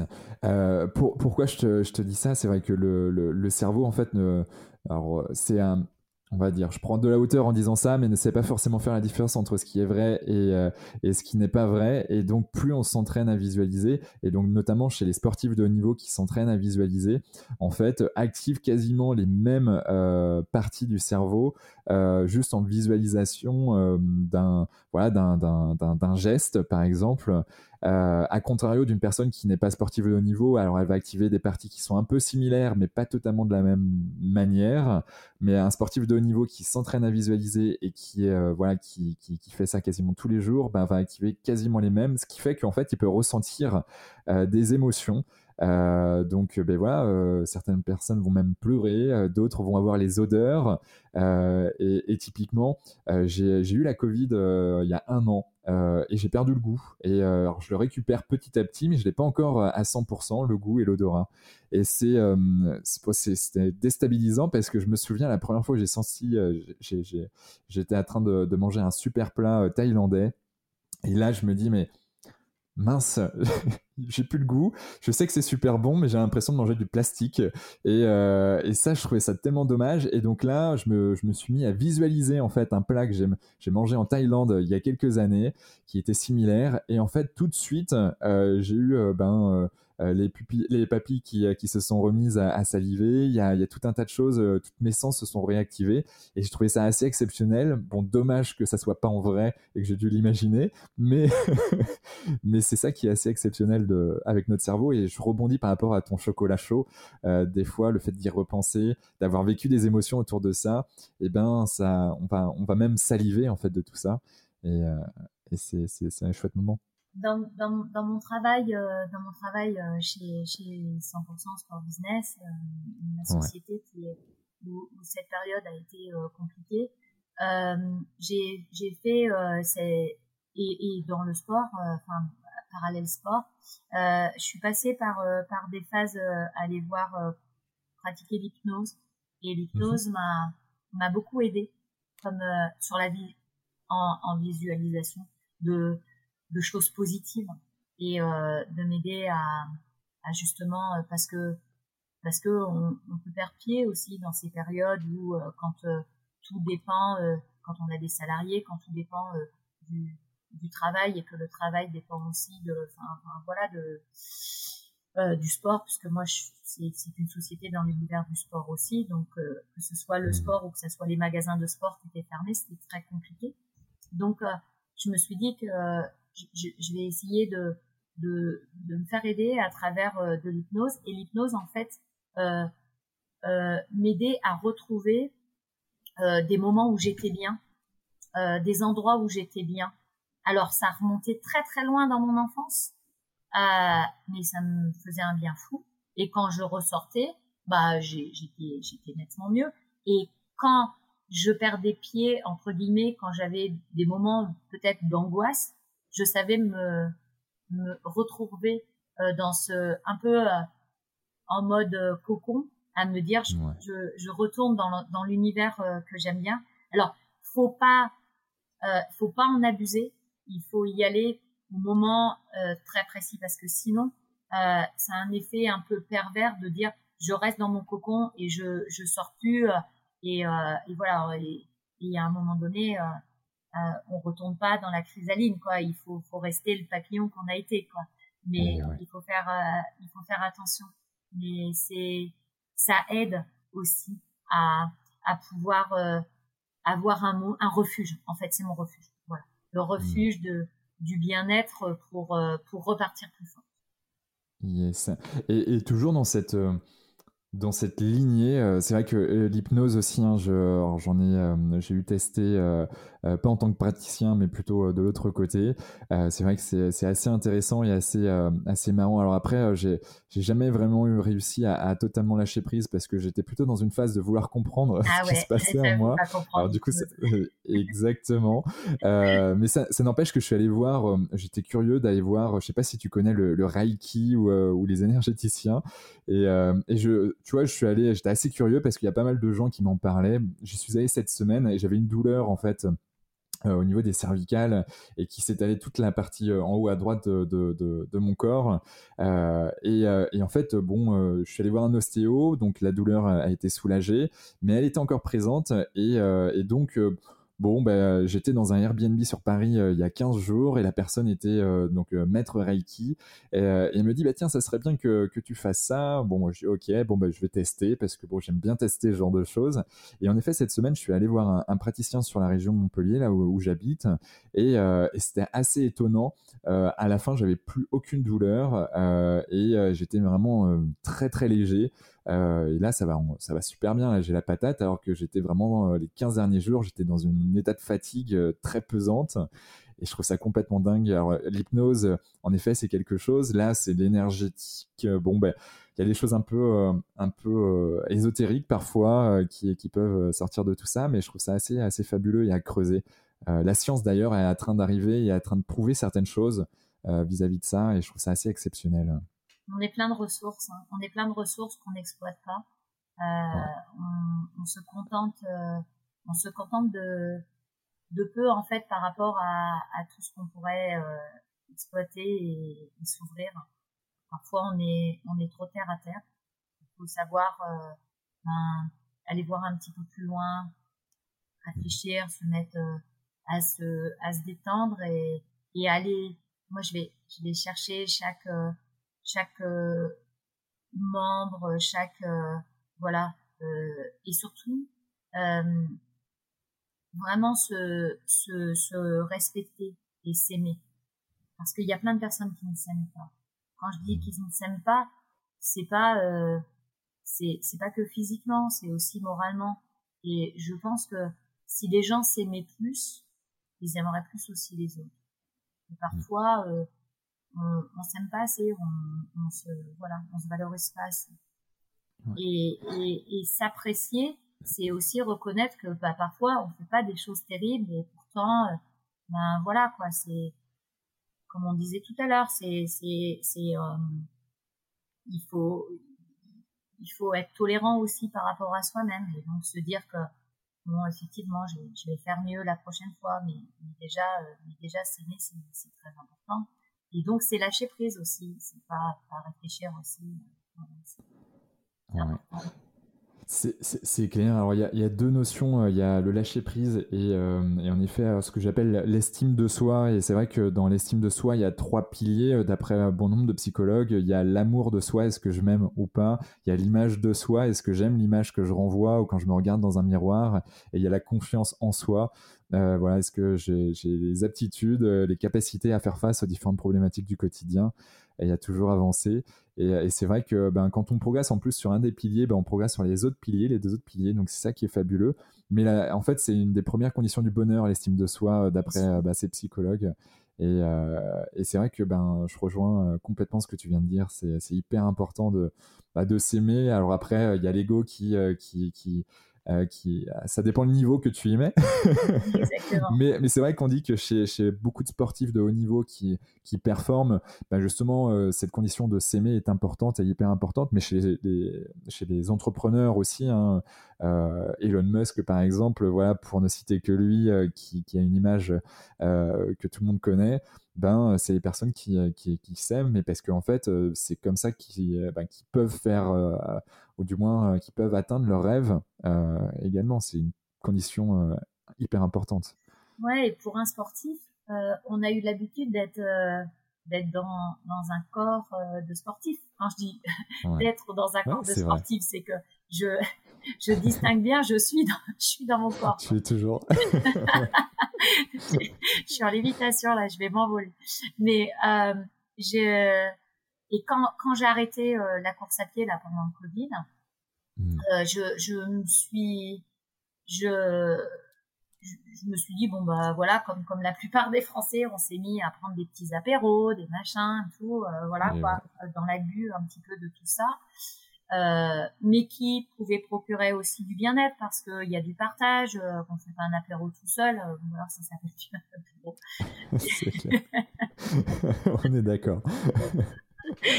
et donc, euh, et donc, euh, au final, euh, on fait un peu une synthèse au bout d'un moment, une fois qu'on a fait le tour de tout ça, on se dit, ah, j'ai pris 3 kilos, ça va plus du tout, on s'aime plus parce que mmh. on, parce que ça va pas. On a l'impression d'avoir ce côté un peu, alors, le corps un peu sale, embrouillé, un peu encrassé à l'intérieur. Et du coup, on a l'impression qu'on est, on n'est plus soi-même, on respire plus pareil, on n'est pas bien, euh, on, voilà. Et, et c'est ce qui fait que euh, moi je me dis mais il faut que je, je, reprenne la course à pied parce que c'est pas moi. J'ai j'ai besoin besoin d'avoir euh, de me sentir euh, euh, légère et de me sentir bien dans ma peau, bien dans mes baskets et ça passe par un effort physique pour justement euh, la course à pied aide aussi avec euh, les endorphines, avec euh, avec voilà les, les toutes ces sécrétions hormonales sur les hormones du bien-être et autres, à mieux réfléchir également et à avancer beaucoup plus vite. Moi, quand je trouve pas une solution, euh, parfois je vais courir. Quand je reviens de courir, j'ai trouvé, cette solution. Mhm. Et, euh, et ça aussi, c'est important. Euh, je pense que il y a ce côté, euh, ce côté de se, se connaître parfaitement. Alors effectivement, on, on, a besoin. Il y a, peut-être un ego, il y a peut-être de, de sentir dans un corps qui est qui, qui, qui veut pas vieillir non plus, de repousser le temps et autres il y a peut-être un ego, mais il y a, il y a une forme aussi euh, de, de, vouloir rester en vie comme, comme ne pas, voilà, de, de, de, de rester, euh, de rester jeune, de rester euh, dans l'air du temps. Euh, Le temps n'est pas d'emprise, ou s'il a de l'emprise, ben, ben qu'on puisse euh, rester aussi dans, dans l'action et, et, et, ne pas perdre le contrôle. Euh, voilà, il y a, y a, tout ça aussi. En ce moment, ça, ça évolue à une vitesse. Les applications, les euh, les réseaux sociaux, les. Euh, moi, je me suis mis sur sur Instagram il n'y a pas si longtemps que ça. Et et je me, au début, j'étais un peu réticente. Et puis je m'aperçois en fait que bah ouais, je vois plein de choses et c'est marrant. Je, je retrouve des potes. Je, je me dis bon bah Bien sûr, il faut pas en abuser, c'est comme tout. C'est comme tout de toute façon. Il faut jamais aller dans les extrêmes. Les extrêmes sont, sont pas bons, mais mais euh, mais voilà quoi. C'est c'est bien aussi. C'est aussi euh, l'air du temps. C'est voilà. Faut pas être euh, faut pas être un, un vieux con qui se dit que, que, c'est pas bien ce que font les jeunes parce que en fait euh, les jeunes nous il y a il y a quelques années on mettait pas nos ceintures de sécurité euh, on prenait euh, la voiture, on était alcoolisé et ça gênait, ça gênait personne. Alors maintenant, il y a des SAM. Maintenant, mm. on met la ceinture de sécurité est obligatoire. Voilà, on évolue quand même et ces jeunes, ils le respectent ça. Nous, on ne respectait pas avant. Voilà.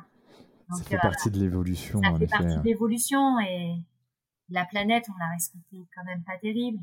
Là, on commence à mm. prendre conscience de ça. Avant, on n'en avait pas conscience. C'est voilà, il faut respecter aussi cette jeunesse qui, qui apporte aussi. Et...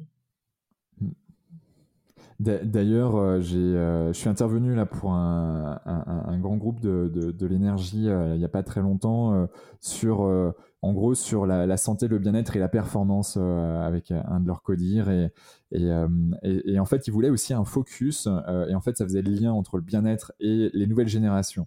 Parce qu'en fait les nouvelles générations ils, ils, ont trois grands piliers qui ressortent c'est quoi? C'est un nous on veut du bien-être quand je vais être embauché je veux que l'entreprise prenne soin de ses salariés. C'est hyper important donc il y a déjà ce, côté-là. Il y a aussi le fait ben, qui va dans ce sens, hein, c'est l'équilibre pro-perso. C'est-à-dire que ben, maintenant, les nouvelles générations, ils sont capables de passer du temps, en effet, au travail, mais pour eux, c'est important d'aller faire du sport, c'est important d'aller en tout cas se divertir, d'avoir une autre vie aussi à côté, si je peux appeler ça une autre vie, même si j'aime pas forcément trop ces termes-là, parce que pour moi, la vie est globale et, poreuse dans, chacun des compartiments. Euh, et puis, il y a un troisième pilier, c'est les valeurs, et notamment les valeurs euh, à dominante environnementale, où euh, si l'entreprise a à une vision, on va dire, proche euh, de l'impact positif environnemental, eh ben, euh, ben, ça va les satisfaire davantage et ils vont être davantage attirés. Et, et c'est vrai que cette nouvelle génération, euh, la Z notamment, qui est dans ce profil-là, a, a, beaucoup à nous apporter. Alors certes, on, sait que certains euh, les décrient. Euh, en effet, c'est sûr que ça n'a rien à voir avec la génération de, bah, ceux qui, ont, qui sont même en retraite maintenant, hein, qui ont 60 ans et plus, euh, ou ceux qui sont en cours de, ou bientôt en retraite. et puis les générations bah, en, middle, en milieu. Et, c'est vrai que c'est important de, prendre tout ça en compte et que chaque génération a du bon et puis, euh, bah, du moins bon, mais ça, on est là pour progresser tous ensemble. Exactement, moi je le vois à travers euh, les embauches que, que je fais euh, euh chez 100% Sport Business, euh, les profils mmh. sont complètement différents. Alors, je me dis que dans l'équipe, il faut des jeunes, des moins jeunes, et c'est le c'est le mélange, encore une fois, qui fait qui fait la réussite. Euh, je vais pas dire que les jeunes ont 100% raison en se disant que les anciens ont tort, ni euh, les anciens ont 100% raison et les jeunes à, à ont tort. Je vais plutôt être à, à, mélanger les genres et que et que les points positifs que, que chacun apporte son point positif pour arriver à, à créer en fait euh, le genre euh, on va dire pas parfait mais en tout cas le mieux possible et, mmh. et c'est sûr que ben les parents c'est exactement la même chose en fait c'est on écoute euh, nos enfants parfois euh, je me dis euh, ils sont perchés et, et, parfois et parfois ils doivent me dire mais la mère elle est complètement perchée aussi. Elle est larguée. c'est-à-dire moi je les trouve perchés et eux ils me trouvent largués. Donc à un moment euh, voilà on peut peut-être se retrouver sur le même bateau et, et faire un petit voyage ensemble mais c'est clair que euh, voilà c'est l'arche de Noé, hein, il faut mettre euh, tout plein de choses pour redémarrer quelque chose. Et exactement, hein, si on reprend le fil conducteur de ce qu'on se disait en tout début euh, de podcast, c'est que bah, y en a qui sont en phase d'apprentissage, d'autres en phase de, bah, voilà, il faut, il faut y aller, euh, et puis il y en a qui sont dans une transmission. et donc en effet, il y a, parents, enfants, où, où, on transmet et on apprend. on arrive sur les dernières questions donc du podcast. c'est quoi la journée type? De Laurence Klein. Mhm. Euh, journée type du matin au soir. Moi, j'aime beaucoup s'il y a des rituels particuliers, connaître ce genre de choses, ou pas du tout, et, et ça se ressemble jamais. Euh, une journée à une autre, c'est pas les mêmes journées, c'est complètement ok, mais j'ai juste euh, de comprendre un peu comment toi tu fonctionnes. Alors, je dors peu déjà. Je dors pas beaucoup. Je suis, je fais partie des personnes qui dorment 5-6 heures par nuit. Je dors très peu. Je dors pas beaucoup, donc je me lève quand même relativement tôt.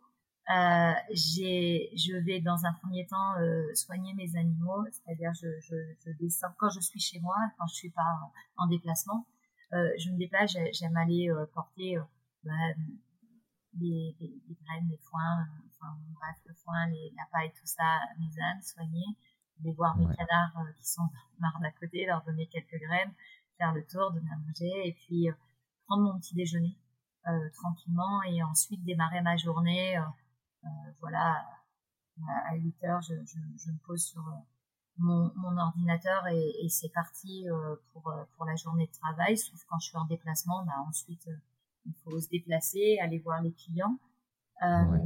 et, et, ça, et ça, je fais quand même pas mal d'heures de, de, travail. Et ensuite, j'essaye vers là, à l'heure actuelle, vers 19h, 19, 19h30, aller faire un footing, ou alors je fais un footing, ou alors je, euh, si je peux en tout cas faire du sport, ou alors je, je me mets sur le tapis ou, ou, le vélo. À l'heure actuelle, c'est, c'est comme ça que ça se passe.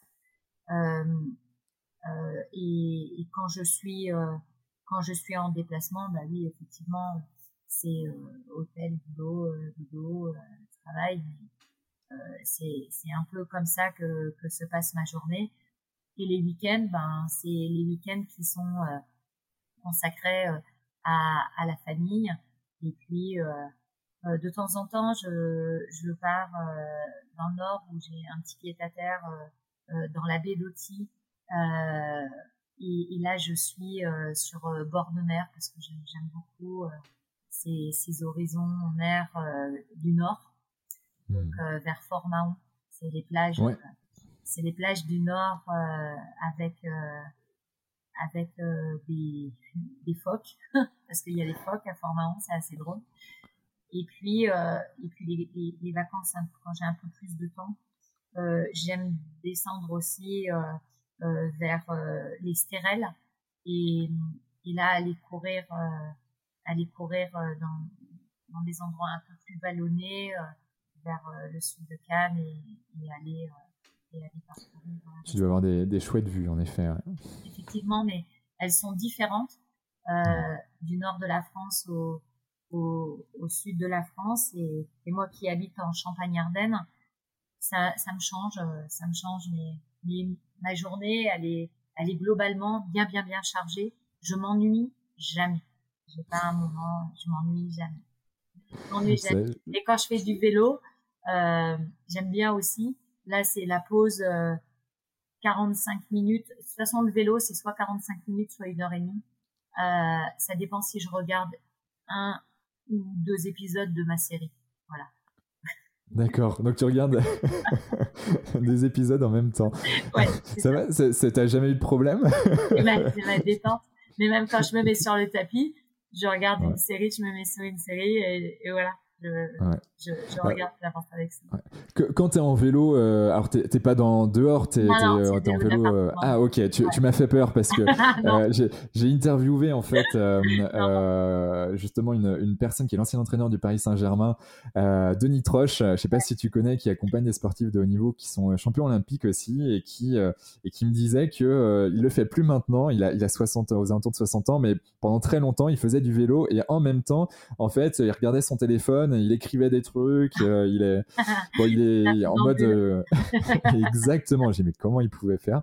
Mais donc là, en plus de ça, si tu du Netflix, ça aurait été compliqué. Mais... C'est ça, ouais, ouais c'est ça. Alors je, je, regarde, je regarde les séries que que ma fille me, me donne à regarder en fait. C'est elle, c'est voilà, ma, elle me fait le programme de mes séries. Il y a une série que tu as appréciée dernièrement euh, ou que, que ouais, qui t'a fait vibrer euh, ou réfléchir? Réfléchir, ouais. Je me suis dit que je jouerais plus jamais à un autre soleil. ah oui euh, C'est quoi? C'est Suicide Squad, c'est ça? Ouais, c'est Swiss Game. Ouais. Ouais. Swiss Game, ok. D'accord. Donc j'ai pas encore vu, c'est sur, une série sur Netflix. Euh, en effet. Ok. Alors moi je suis plutôt en mode Marco Polo que je viens de terminer. C'est un peu plus, euh, c'est dans un autre genre et en fait euh, par rapport à, ce que tu disais au niveau du Japon, c'est assez intéressant de voir à l'époque de, de, de Khan. alors c'est plutôt le descendant de Gengis Khan et de voir un peu comment euh, comment il fonctionnait avec la partie méditative, la partie énergétique, la partie ben relaxation. Je vais prendre du thé vert et puis en même temps très loyal. Très, il y, a des choses très intéressantes dans cette dans cette série. voilà, si tu Ok, bon, j'essaierai de voir la tienne et puis, puis si tu veux hein, quelque chose de, il y a quand même pas mal de guerres aussi hein, dans dans Marco Polo avec l'histoire qui, qui va avec. Mais ok, euh, est-ce que tu as une croyance, un gris-gris ou quelque chose comme ça que tu n'oses pas forcément le crier sur tous les toits, mais qui toi te permettent de, pas de vraiment avancer tous les jours, euh, ou en tout cas quand tu as des moments un peu plus down, un peu plus difficiles? Je suis pas très fétiche. Euh, quand, quand je partais en compétition, quand je partais en, quand je partais en compétition, grande compétition, systématiquement, il fallait, fallait que j'aille sur la tombe de mes parents et que, et que j'en parle avec eux. Mhm. C'était important. Et j'avais une compétition que mon, ma première sélection que j'ai fait, euh, je suis allée porter euh, ma médaille sur la tombe de, mon père à l'époque parce que parce que ma mère était encore vivante et, et elle était restée cette médaille et, jamais personne ne l'a prise. Tout le monde a respecté euh, que j'avais déposé cette médaille. Elle est restée des mois sur la tombe de, le mériter. Et du coup, ça, c'était important pour moi que, que pour préparer cette compétition, que, que, que j'aille les voir et hmm. me ressentir euh, plein de choses. Donc, euh, c'est ce qui me fait avancer. Ouais, cette connexion avec eux. Ouais. Comment on peut te joindre, Laurent, si tu veux qu'on te joigne? Ou comment, ouais, s'il y a quelqu'un comme moi qui, qui a envie de t'interviewer ou tout simplement en savoir plus sur. Parce que tu fais aussi des conférences, tu fais, tu fais ce genre de choses également. Euh, comment on peut te joindre? euh, J'ai un site internet, et maintenant, euh, je suis, euh, et puis maintenant, je suis sur Instagram. ah, ok. Donc Facebook, tu y es, tu as une page, euh, en effet, Facebook, tu as une page Instagram. ouais, j'ai mon site, j'ai mon site internet aussi. Ah. Voilà, que, je un peu plus développer. voilà. Et, et aussi à travers le site de ma société, 100% Sport Business, qui est cette force de vente supplétive mutualisée, où le, si, si j'ai quelques mots à dire sur euh, cette, euh, cette force de vente, en fait, euh, j'ai créé cette société avec Jean-Raphaël Etier, qui, qui est mon associé, et on a, on se met au service de marques qui peuvent pas avoir de force de vente, de force de vente en, en propre, et qui mmh. se disent que pour vendre un produit, il faut avoir des représentants. Alors je me suis dit qu'il y avait peut-être les, les, petites marques qui avaient besoin d'avoir des commerciaux. Donc j'ai fait, euh, j'ai créé une force de vente qui va vendre ses produits et pour que ces commerciaux bah, coûtent moins cher, euh, je les ai mutualisés. Donc on vend plusieurs produits, euh, voilà sur euh, sur sur dans, dans les magasins et, et avec les commerciaux. Donc c'est ce qu'on appelle les forces de vente supplétives, donc externalisées qui n'appartient pas à une marque mais, mais qui, qui sont là pour vendre cette marque. D'accord. Et du coup, pour te contacter euh, sur cette entreprise, euh, tu as un site internet. un site hein, euh, internet également. Ok. On, mettra dans les notes du podcast également les liens qui, qui vont bien. Euh, ok là-dessus, donc Facebook, euh, tu as un profil LinkedIn, est-ce que tu... Oui, également. Ouais. Je pense aussi aux entreprises ou associations sportives qui voudraient te faire intervenir en, conférence, webconférence ou, ou conférence en présentiel, comme, bah, comme à la, rencontre des entrepreneurs de France où, j'ai pu te rencontrer fin août 2021 de cette année. comment on fait? C'est sur ton site internet perso Voilà, c'est ça. C'est me, me, contacter, euh, me contacter, il y a mes coordonnées. Aucun souci. Je, je suis dans le partage et, euh, et, et j'adore en plus. J'aime beaucoup. Je, c'est, assez drôle parce que j'ai ce côté solitaire et en même temps euh, ce côté très bavard. Donc, voilà. Hmm. Ouais, on, on l'entend. euh, as-tu un dernier mot à dire à nos auditeurs? Si j'ai un dernier mot, je, je, je dirais vivez, euh, vivez pleinement. Je souhaite à tout le monde euh, que au moins que cette période Covid soit soit derrière nous, qu'on puisse avancer de nouveau et, et pouvoir partager.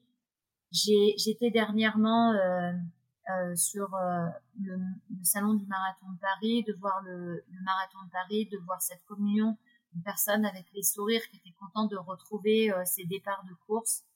Je suis impatiente euh, qu'on puisse euh, vivre de nouveau les partages, les émotions, revoir les sourires des personnes parce que c'est vrai que ce masque empêche de, de, se voir tous et, et, de partager. Je pense que il y a quand même du bien à, à sortir de tout ça parce qu'on s'aperçoit que on fait beaucoup plus attention à, à notre hygiène corporelle, euh, ne serait-ce que je trouve que c'est quand même euh, des avantages à, à, tirer euh, de, en tout cas des ces, gestes un petit peu barrières qu'on doit faire attention et je trouve que c'est pas si mal.